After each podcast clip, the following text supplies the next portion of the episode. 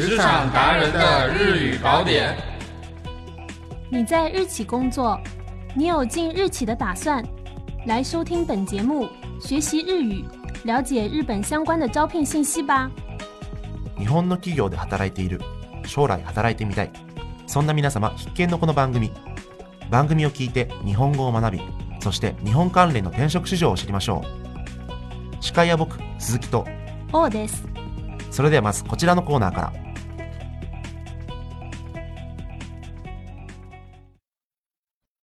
カタカナ商务日语。在日本的职场中，经常会用到片假名日语。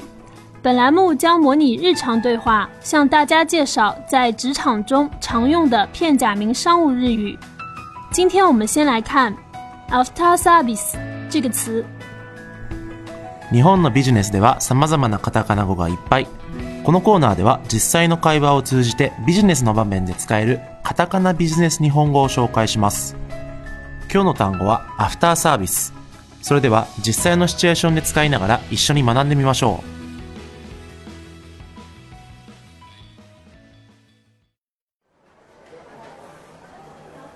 う。鈴木さん、ちょっといいですか？どうしたの？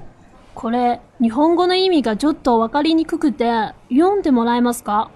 どれどれえっと、洗濯機の説明書か。何かあったの？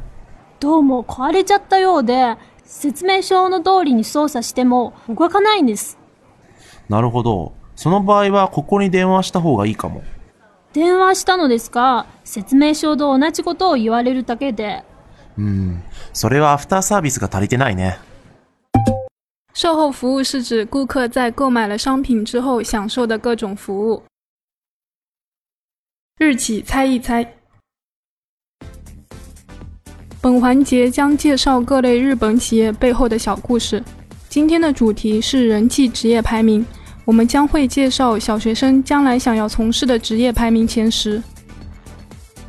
王さん、日本人の小学生が将来一番なりたい職業って何だと思う何でしょうか気になりますね。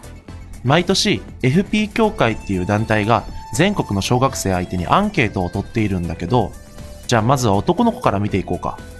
うーん、何でしょう。あ、スポーツ選手とかですかね。お、正解。1位はサッカー選手だってさ。へえ、サッカー選手ですか。夢がありますね。野球ではないのですか？野球選手は2位だね。10年くらい前までは1位だったんだけど、日本のサッカーが盛り上がってからは逆転されちゃった。女子はどうでしょうか？女子の1位は保育士だって。なるほど。保育士は昔から人気なんだけど、気になるのは女子の2位と、あと男子の3位だね。